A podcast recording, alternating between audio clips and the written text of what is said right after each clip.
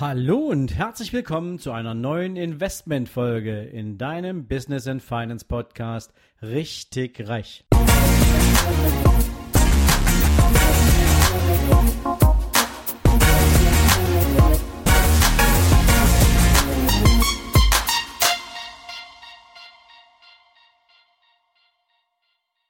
Guten Morgen und noch einmal herzlich willkommen hier zu einer neuen Folge aus dem Bereich Investment. Und heute gibt es für dich mal ein paar spannende Erkenntnisse, die ich zumindestens aus einer aktuellen Studie des Asset Managers BlackRock rausgezogen habe, der nämlich die Deutschen mal danach befragt hat, wie sie denn so über Finanzanlagen denken, was sie dazu für eine Empfindung haben und einiges mehr. Und sie, diese Studie nennt sich Investor Puls Studie 2019 und BlackRock stieg ein mit der Fragestellung, kann denn Geld eigentlich glücklich machen? Und es wurden 2135 Deutsche befragt, unterschiedlichster Altersgruppen, und ähm, die Antworten waren durchaus heterogen. Allerdings immerhin knapp 20 Prozent meinten dazu, dass Geld definitiv einen hohen Grad an Verantwortlichkeit für ein persönlich gesteigertes Wohlbefinden hat. Und ebenfalls knapp 20 Prozent sagten, es sorgt auch dafür, dass man sein Leben als etwas Erfüllteres wahrnimmt, als wenn man kein Geld hätte und circa 16 Prozent meinten, ja, auf die direkte Nachfrage zum Thema Glück empfinden sie auch, dass Geld tatsächlich etwas mit Glück zu tun hat.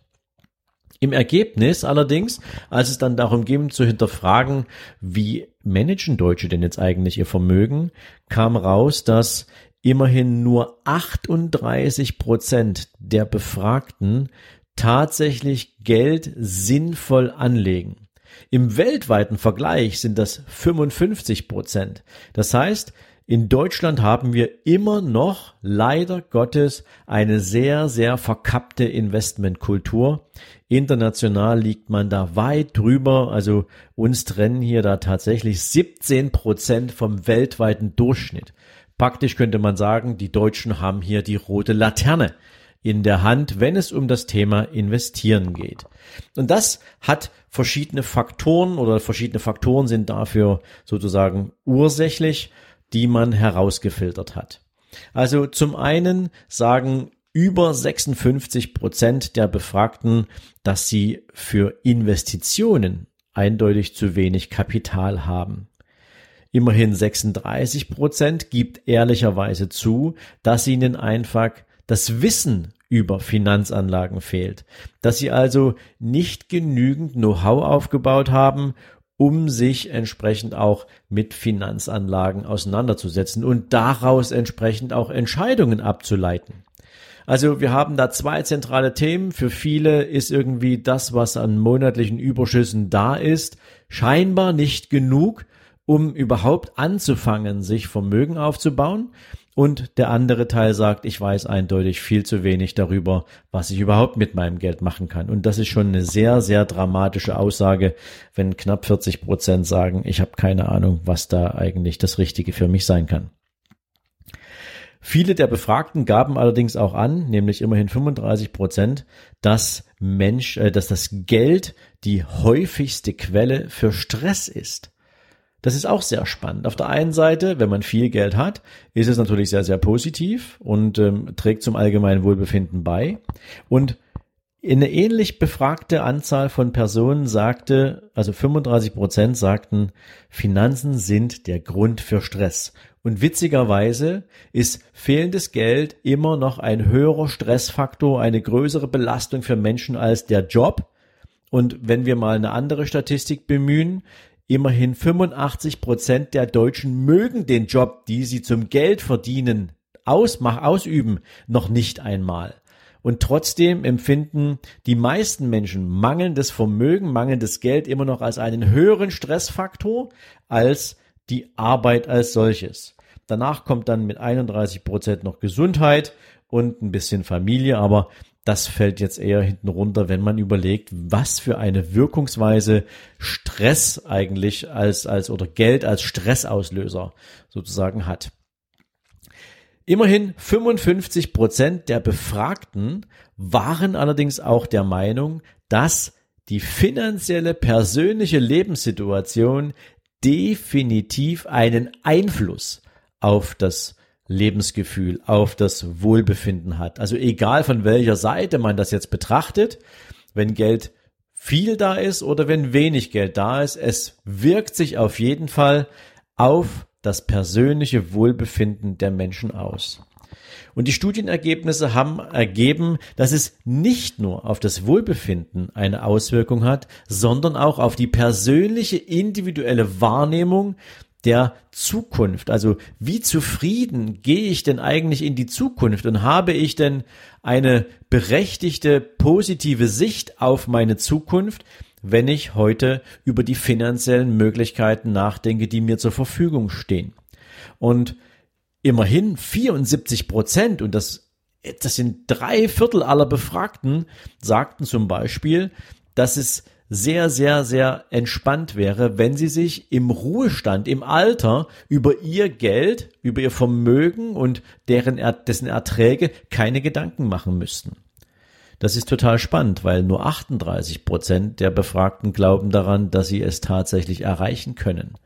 Also wir haben wieder diese Diskrepanz. Auf der einen Seite wollen Menschen im Alter ein möglichst finanziell entspanntes, sorgenfreies Leben führen, aber circa nur die Hälfte derer, die das wollen, glaubt daran, dass es erreichbar ist und resigniert offensichtlich, anstatt irgendetwas zu tun. Das ist schon mal sehr, sehr spannend. Und insofern ist es natürlich immer eine Frage dessen, wie hoch kann natürlich auch das entsprechende Bildungsniveau sein und wo liegt die persönliche Selbstverantwortung dafür.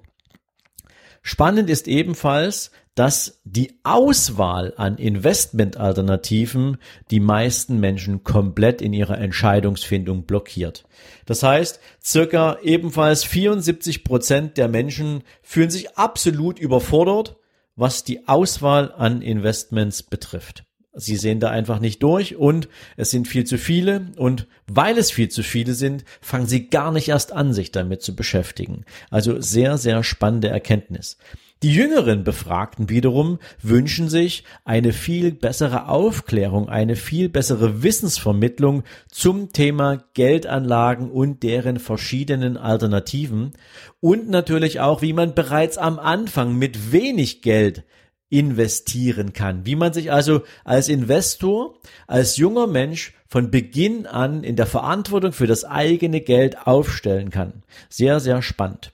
Und eine ebenso spannende Aussage aus dieser Befragung ist, dass gerade die jungen Menschen noch ein viel größeres Bewusstsein dafür entwickelt haben, dass sie ihre Berater gern nach Leistung bezahlen möchten. Also, dass sie nicht irgendwie aus einem Gebührentopf oder eine Gebührenstruktur haben wollen, die irgendwie fest ist, sondern sie wollen, dass der Berater sich verantwortlich fühlt für die eigene Leistung, für das, was er für seinen Kunden abliefert. Und dann ist am Ende auch der Kunde bereit, dafür eine entsprechende Entlohnung zu zahlen. Sehr, sehr spannend, ähm, weil das ja etwas ist, was wir in Deutschland noch nicht so richtig kultiviert haben. Leistungsgerechte Beraterbezahlung. Nicht, weil es die Kunden nicht wollen, sondern weil es die Berater in der Regel nicht wollen. Junge Menschen wollen allerdings auch ein bisschen mehr das Thema Kontrolle auf ihre eigenen Vermögenswerte haben und Natürlich, es liegt in der Natur der Sache, möchten Sie auch gern, was das Thema Gebühren betrifft, möglichst wenig zahlen. Eine letzte Aussage dazu ist, viele Investoren, viele potenzielle Investoren, Menschen, die sich also bereit wären, auch mit Investitionen auseinanderzusetzen, finden es gut, wenn Investments einen nachhaltigen Charakter haben. Also wenn es nicht heute rein, morgen raus und mal ganz schnell eine Investitionsstrategie ist, sondern wenn sie von einer dauerhaften Qualität ist, wenn sie langfristig ausgerichtet ist. Und das ist für mich persönlich natürlich Wasser auf die Mühlen, weil auch das ein Investmentansatz ist, den ich persönlich sehr begrüße.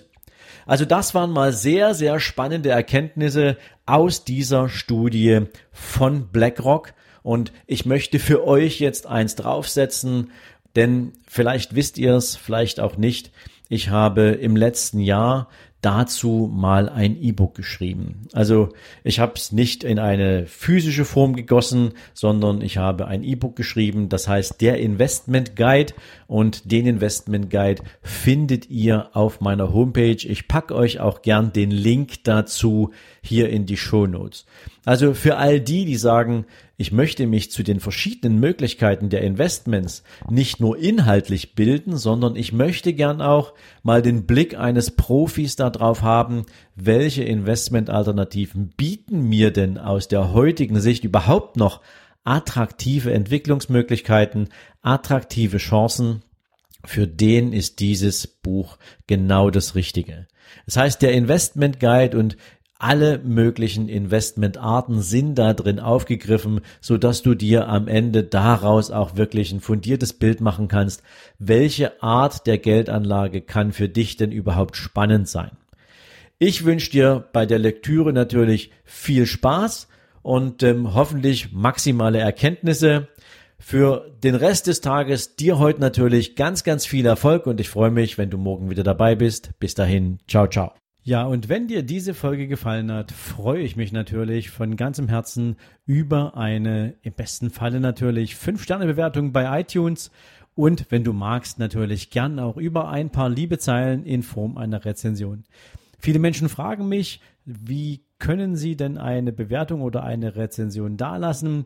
Ich habe dir den Link dafür und den Weg dahin direkt unter meinen Buchlink in die Shownotes gepackt, so dass es ab jetzt relativ einfach sein dürfte, eine Rezension, eine Bewertung dazulassen. Dafür jetzt schon vielen Dank und dir jetzt noch einen wundervollen und erfolgreichen Tag.